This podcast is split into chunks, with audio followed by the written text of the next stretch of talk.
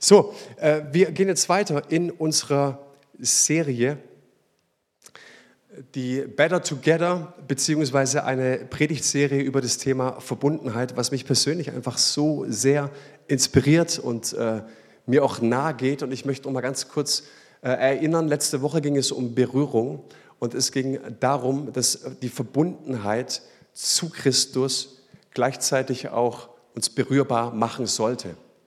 Und je mehr du imstande bist, dich berühren zu lassen, desto mehr entsteht auch Verbundenheit. Es ist ein Geschenk, sich berühren zu lassen. Und ich hatte diesen Porzellanladen oder dieses Bild des Porzellanladens. Überleg mal, du bist im Urlaub irgendwo in Frankreich, Italien, wo auch immer, und in einem Bergdorf und gehst in einen Porzellanladen rein, in dem sehr, sehr kostbares Porzellan steht. Und du gehst mit deinen Kindern da rein. Und überall steht, bitte nicht berühren. Das stresst Eltern total. Und ich glaube, dass das auch ein Bild sein kann für die Gemeinde Jesu. Lauter wichtige, wertvolle Personen. Und oftmals steht dran, bitte nicht berühren. Jetzt überleg mal, du läufst in so einen Laden und wo schon sowieso viel zerdeppert ist, wo vielleicht auch einiges repariert wurde, vielleicht nicht so schön. Und da steht aber, bitte berühren. Ja, das macht doch eine Atmosphäre gleich viel angenehmer, oder? Und entspannter. Also Verbundenheit schenkt dir ein unglaubliches Geschenk, sich berühren zu lassen. Und heute möchte ich über etwas sprechen, was uns Verbundenheit noch gibt. Etwas, was mich persönlich unendlich glücklich macht. Das ist nämlich das Thema Würde. Verbundenheit in diese drei Richtungen, verbunden zu sein mit Gott, verbunden zu sein mit mir selbst und verbunden mit anderen, das verleiht uns Würde. Und im Jahr 1949, da wurde die deutsche Verfassung verabschiedet, das Grundgesetz verabschiedet. Ähm, wir hatten grausame Jahre in Nazi-Deutschland hinter uns. Ähm, sie träumten von der Herrenrasse, ich denke da zum Beispiel an die Wannsee-Konferenz, wo bei Kaffee und Kuchen mal so kurz verabschiedet wurde, dass ein paar Millionen Menschen sterben müssen. Juden waren es. Ich dachte da an die Euthanasie oder diesen unendlichen Terror, der von diesem NS-Regime ausging. Insgesamt wurden sechs bis acht Millionen Juden im Holocaust ermordet. Und in dieser deutschen Verfassung, in diesem Grundgesetz, im ersten Artikel wurde verabschiedet, ich glaube, aus dieser tiefen Schockstarre heraus, das Grundgesetz, und ich möchte ganz kurz die Präambel vorlesen, des Vorworts, das heißt, im Bewusstsein seiner Verantwortung vor Gott. Auf einmal war Gott wieder mit drin, auf einmal war die Verbundenheit mit Gott wieder da. Und den Menschen hat sich das deutsche Volk dieses Grundgesetz gegeben. Kein Herrscher hat es gegeben, sondern das deutsche Volk hat es sich gegeben. Und dann heißt es in Artikel 1, Absatz 1, die Würde des Menschen ist unantastbar. Sie zu achten und zu schützen ist Verpflichtung aller staatlichen Gewalt. Und wenn man das aus der Geschichte heraushört und auch sieht, was dieser Tage vor sich geht, dann merken wir, wie unglaublich kostbar, lebendig, wichtig dieses Grundgesetz ist, das aus der Verbundenheit mit Gott wieder entstanden ist. Und manchmal brauchen wir diesen tiefen Schock, die Verbundenheit wieder zueinander, dass wir merken, so etwas wollen wir nie wieder haben. Ja, es ist wichtig, definitiv. Und trotzdem lasst mich eine Frage stellen, um dieses Thema interessant werden zu lassen. Wie kann ich meine Würde wahren? Wenn ich mir meiner Würde gar nicht bewusst bin? Kennst du deine Würde, die du als Kind Gottes in dir trägst? Wir wissen immer, was wir uns nicht gefallen lassen wollen, weil wir schnell beleidigt bei dem oder dem Thema sind. Aber kennst du deine Würde? Trage ich überhaupt ein Bewusstsein meiner eigenen Würde in mir und im besten Fall dann daraus resultierend ein Bewusstsein der Würde meines Gegenübers? Die Frau an der Kasse, den Postboten, ne? die Menschen, die gekommen sind in den Gottesdienst und jetzt der Predigt lauschen, meinem Ehepartner, meinen Kindern etc. Und mein Thema ist folgendes, Würde entsteht in Verbundenheit. kann nur in Verbundenheit entstehen. Würde ist nicht etwas, für das du dich abrackerst, wo du denkst, du müsstest dich isolieren, du müsstest dich für dich positionieren und dann erhältst du ein kleines bisschen Würde. Was ist Würde? Würde kommt immer von einem Wert. Und mein Wert ist nicht gleichzusetzen mit einem Preis. Wir sagen oftmals, alles hat einen Preis, Preis ist verhandelbar, dein Wert ist nicht verhandelbar. Weißt du, wie viel du wert bist? Du bist so viel wert, wie der Preis hoch war, den Jesus am Kreuz für dich bezahlt hat. So viel wert bist du. Und Wert ist ein innewohnender Schatz. Für den streitest du nicht. Der ist da. Und Würde ist dann das Bewusstsein dieses Wertes, das Bewusstsein dieses innewohnenden Schatzes. Jetzt ist die Frage, was verleiht dem Menschen eigentlich Würde? Und ich habe mich auf die Recherche begeben und ähm, äh, ich habe ähm, bisschen mal recherchiert, sag mal, wie, wie, wie ist es denn, wie kann denn die Verbundenheit, wie kann der Verbund uns Würde geben? Und da bin ich unter anderem auf ein Eskimo-Dorf gestoßen. Ne? Das sind heute die Inuit, ich weiß es, nur für alle, die nicht wissen, dass Inuit jetzt, also die Eskimos jetzt Inuits heißen und die auch nicht gedacht hätten, dass das ein schlimmes Wort ist, wenn man Eskimo sagt. Das darf man jetzt nicht mehr sagen, jetzt sagt man Inuit, okay? So. Und es sind nordische Völker, die zum Beispiel auch äh, ja, überall auf der Welt verteilt sind. Und nicht nur bei ihnen, sondern auch in vielen eingeborenen Stämmen und ähm, früheren Kulturen war es so, dass junge Männer, teilweise mit 14, mit 16 oder mit 17, ein Ritual durchführen mussten. Das war dann die Mannwerdung oder die Initiation zum Mannsein oder zum Mannwerden. Da gibt es verschiedene Bräuche. Bei den Inuits, das hat mir am besten gefallen, die müssen so im Alter von 16 Jahren ne, im Herbst alleine nach draußen ne, und im Winter überleben. Jetzt denkst du, oh, das ist krass. Aber wisst ihr, was das Schöne ist? Das Schöne daran ist, dass die 16 Jahre lang von dem Verbund vorbereitet wurden. Und hier siehst du wieder, es geht nicht nur um das Geklüngel, es geht auch um die Autonomie. Die, der Verbund hilft dir, dein Potenzial zu entfalten. Die Autonomie hilft dir dann zu entdecken, dass das, wofür dich der Verbund vorbereitet hat, dass du es wirklich auch kannst. Und dann kommst du zurück im Frühjahr und die kommen meistens auch zurück im Frühjahr und dann heißt es für dich, du siehst es, ja, ich bin ein Mann. Und ich musste mir meine Identität nicht selber zusammenbasteln durch viele Posts und Likes, sondern der Verbund hat mir geholfen. Der Verbund, die Verbundenheit und die Autonomie zu entdecken, wer ich bin und was ich kann. Und Leute, das fehlt uns so brutal. Nicht nur in unserer Gesellschaft, auch in unserer Gemeinde. So viel Einzelkämpfer, so viele Leute, die es irgendwie so ein bisschen für sich rausfinden wollen. Aber was wäre, wenn dir diese Verbundenheit, die wir hier haben, ich meine, Epheser 1 sagt uns, ihr seid durch den Glauben mit Christus verbunden, wenn dir diese Verbundenheit hilft, zu entdecken, wer du wirklich bist.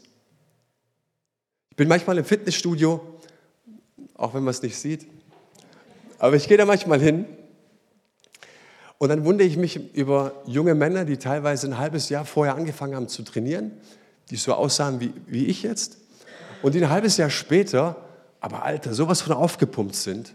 Ja, was ist denn hier los?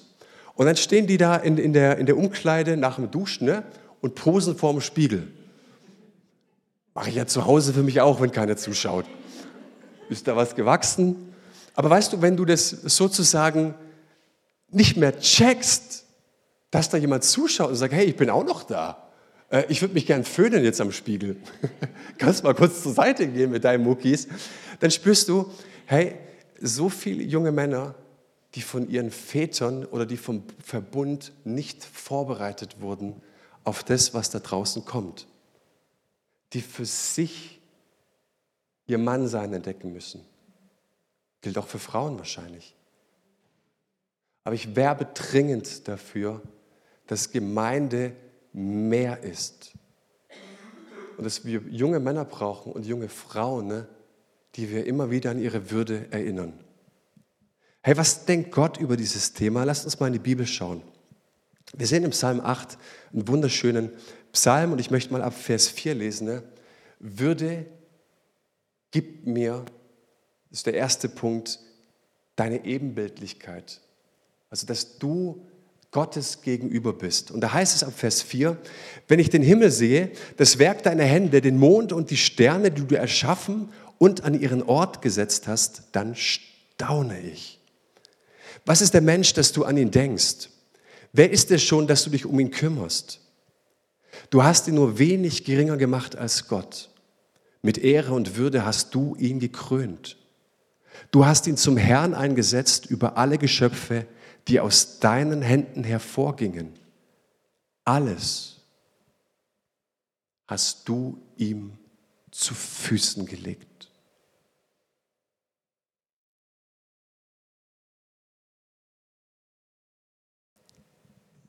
Ich kann nicht anders als zu sagen, dafür muss man sich Zeit nehmen, vor Gott zu kommen und sagen, Gott, ich lese das zwar gerade, aber zeig mir bitte, was das bedeutet für mich.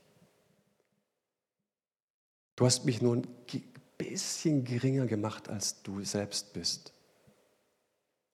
Alles, was du geschaffen hast, Gott, hast du mir zu Füßen gelegt.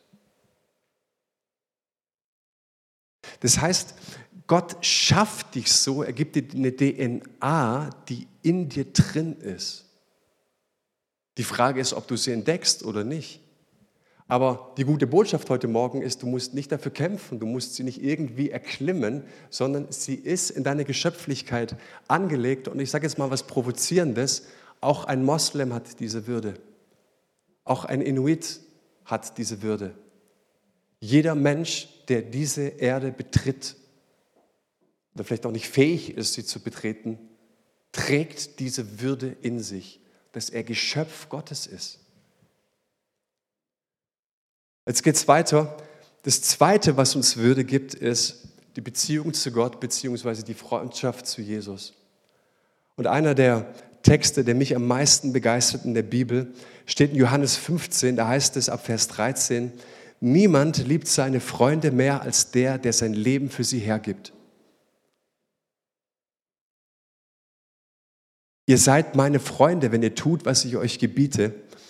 Ich nenne euch Freunde und nicht mehr Sklaven, denn ein Sklave weiß nicht, was sein Herr tut. Ich aber habe euch alles mitgeteilt, was ich von meinem Vater gehört habe. Wow, was für ein Text. Ich brauche jetzt mal einen freiwilligen Mann. Einen von euch beiden vielleicht. Robert, komm. Robert, komm. Einen kleinen Joke. Könnten wir mal das Bild hier sehen? Äh, ich habe den Namen dieses Künstlers vergessen, aber der hat mal diese Freundschaft folgendermaßen versucht einzufangen. Und ich glaube, deswegen habe ich dieses Bild gewählt, so geht es uns auch oft emotional, wenn wir hören, Herr Jesus ist mein Freund. Jetzt guck mal so, mach mal die Augen groß, weit auf. Du bist mein bester Freund. Ich mag dich voll. Mein Mögen geht so weit, sogar so weit, dass ich sage, ich habe dich lieb. Bleib bitte so, wie du stehst. Nicht lachen, wir sind Freunde, wir lachen nicht. Und ich glaube, das ist ein hervorragendes Bild, wie wir oft die Freundschaft zu Jesus verstehen. Aber weißt du, wie Freundschaft aussieht?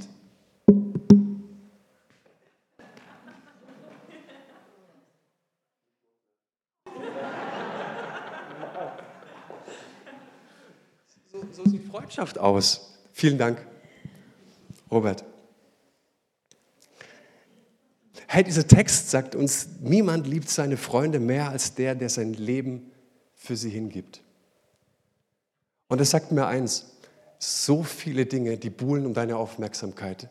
So viele Dinge, dein Garten, dein Haus, dein Motorrad, dein E-Bike, dein was auch ich, was du hinterherjagst, die wollen deine Freundschaft. Und ehrlich gesagt haben sie sie auch so oft. Es gibt so viele Dinge da draußen, die hinter den Gegenständen stehen, die dein bester Freund sein wollen.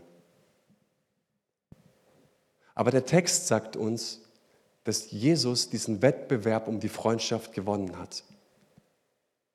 Keiner deiner sogenannten Freunde wäre bereit, sein Leben dafür hinzugeben, für deine Freundschaft.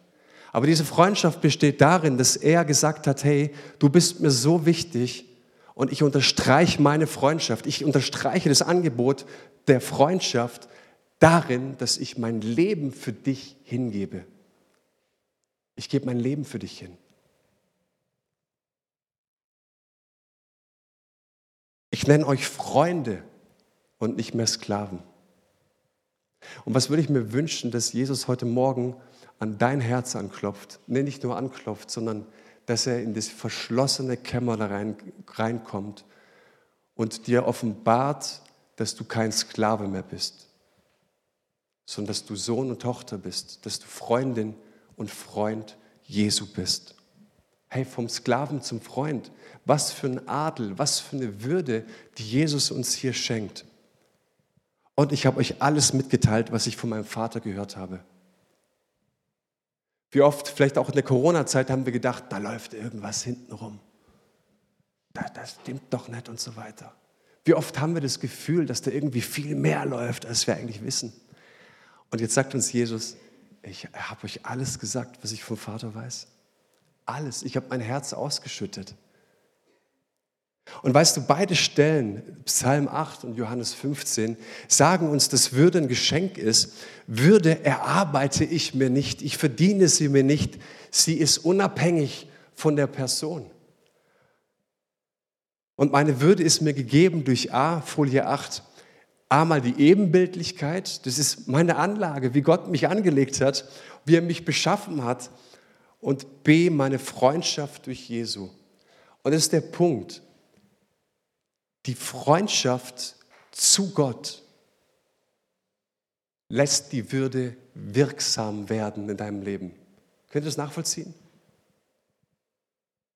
Es geht nicht nur um den Status, sondern es geht darum, dass Beziehung, dass Freundschaft zu Jesus die Würde lebendig macht. Andauernd bestätigt, andauernd bestätigt. Schau mal einen Vergleich. Du könntest zum Beispiel sagen, ja, ich bin ein atmendes Wesen. Oder? Also ich weiß nicht, wie oft du dir das bewusst machst. Ich finde es schön, in die Stille zu gehen und immer wieder auf den Atem ein bisschen zu achten. Da sage ich, Jesus, was für ein Wunder. Einmal am Tag mal kurz darauf zu achten, dass ich ein atmendes Wesen bin. Jede Sekunde erhältst du mein Leben, ob ich dran denke oder nicht. Wie, wie oft hast du für deinen Atemzug Danke gesagt? Aber ich sagte das, wenn Gott dir die Fähigkeit nimmt, dann hast du noch drei Minuten. Länger nicht.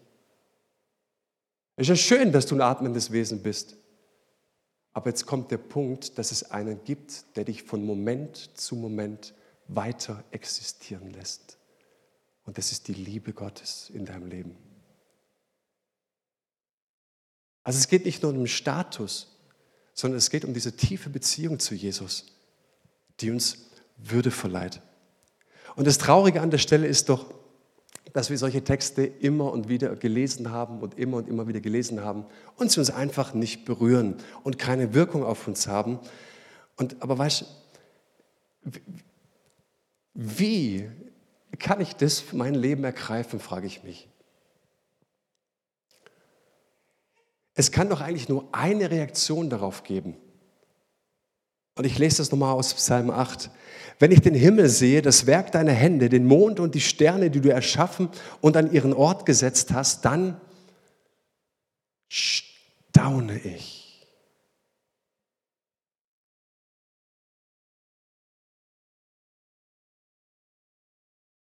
Wenn du Gott denkst,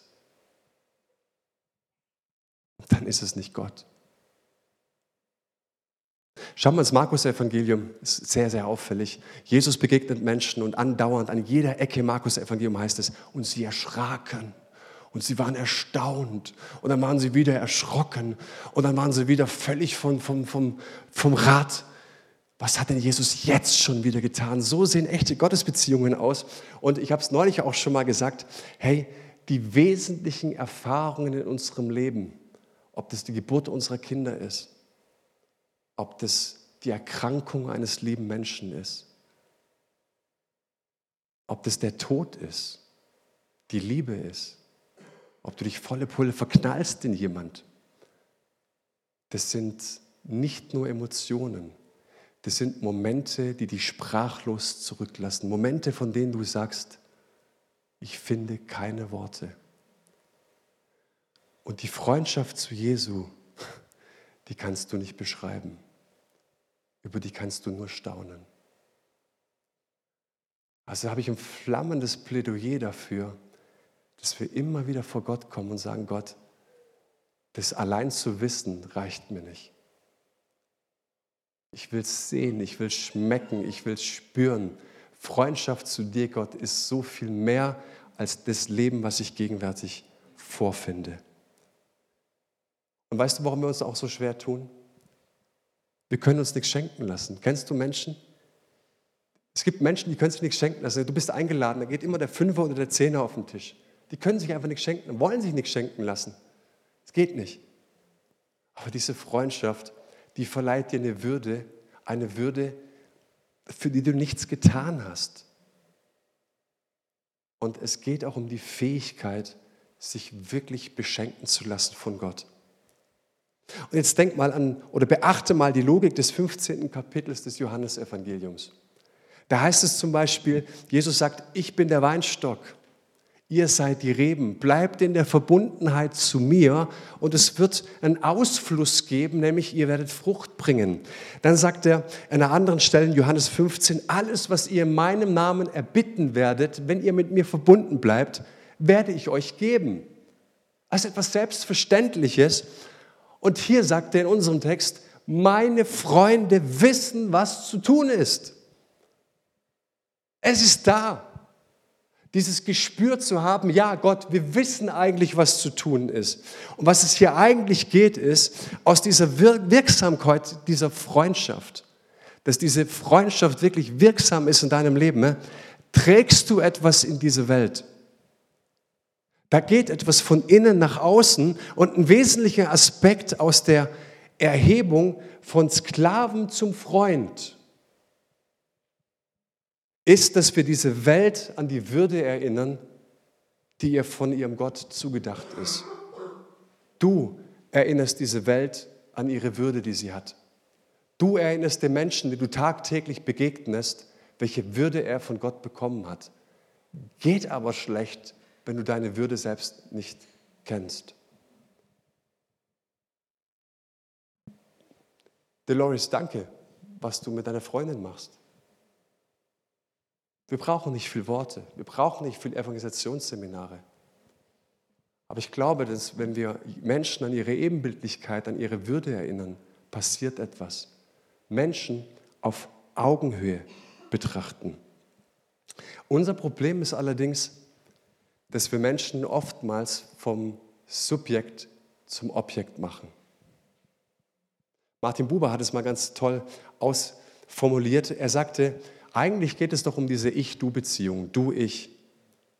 Und was machen wir zum Du? Wir machen das Es. Vom Du zum Es. Also vom Subjekt zum Objekt. Und weißt du, dann gebrauchen wir Menschen als so eine Art Leinwand. Überleg mal, die Menschen, die du begegnest, deine Kinder, dein Ehepartner, die Menschen in der Gemeinde, die machst du zu einer Art Leinwand und du projizierst Deine Erwartungen, deine Bedürfnisse, deine Verletzungen, deine Zwänge, deine Vorlieben, deine Begehrlichkeiten, deine Prioritäten auf sie. Zuerst kommt ja, was ich will. Aber jedes Mal, wenn wir die Dinge auf andere Menschen projizieren, ne, entwerten wir sie und entwürdigen sie. Und so siehst du, dass du ein Übertreter bist des Grundgesetzes Artikel 1 Absatz 1 jeden Tag. Wir entwürdigen den anderen. Ich habe das letzte Woche ein bisschen provokant gesagt, du kannst mit deinem Ehepartner Sex haben, ohne ihn zu berühren, weil du dich selbst an ihm befriedigst.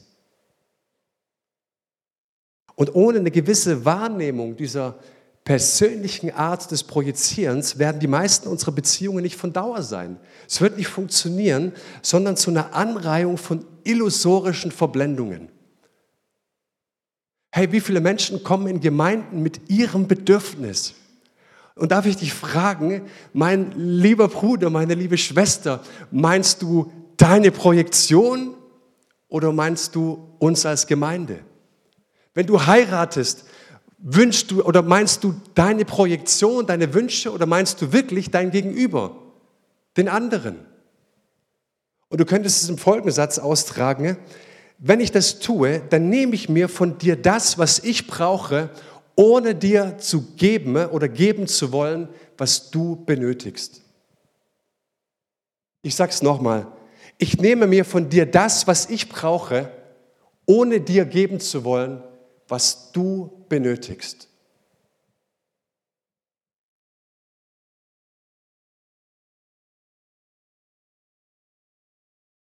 Und wenn du das tust,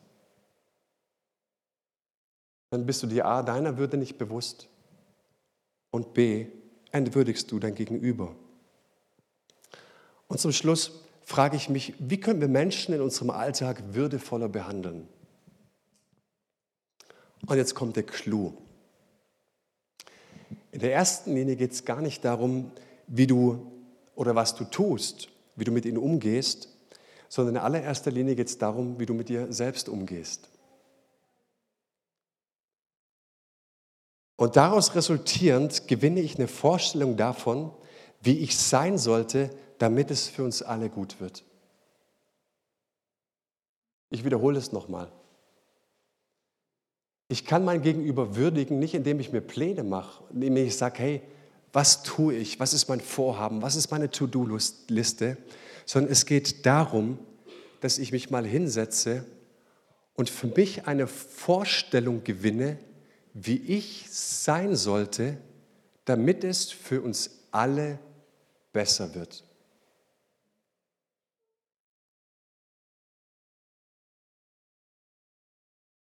Paulus hatte so einen richtigen Clou davon.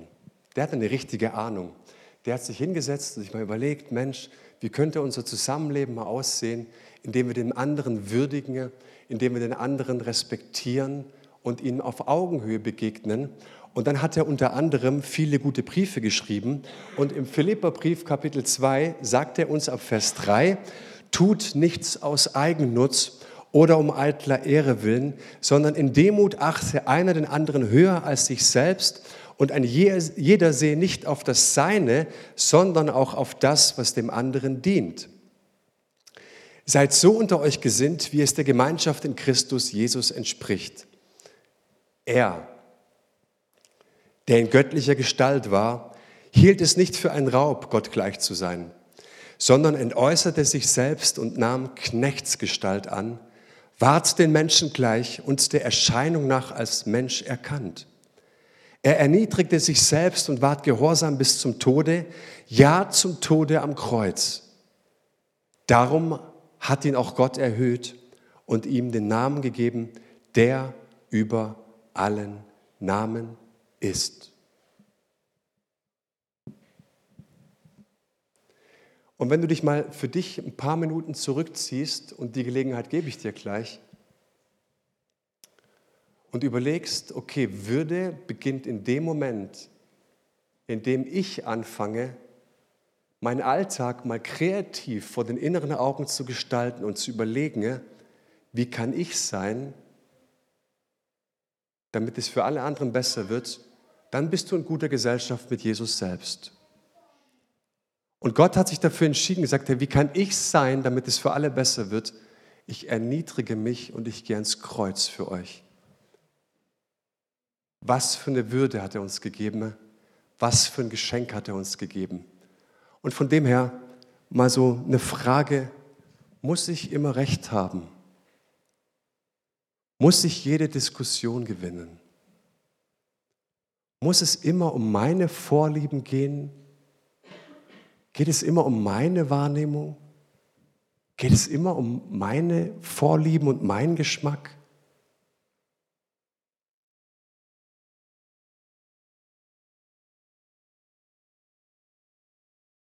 Und ich lade uns ein jetzt für das Abendmahl mit folgendem Gedanken. Wir müssen sterben, bevor wir sterben. Und je mehr du stirbst, desto mehr kann der andere leben und sich entfalten und aufblühen. Wenn ich mich hinsetze zum Beten, ne, dann bin ich kein Mönch und 30 Minuten in die Stille gehe, manchmal 45 Minuten in der Stille, sondern ich sage Jesus folgendes. Gott, hier ist meine Habsucht. Ich, ich bin nicht scharf auf dem Ferrari. Du musst nicht scharf auf dem Ferrari sein, um habsüchtig zu sein, habe ich gelernt. Und ich tausche diese Habsucht ein in Hingabe. Ich gebe mich dir hin. Ich tausche meine Machtsucht ein und du musst kein Stalin oder Mao sein, Zedong sein, um machtsüchtig zu sein.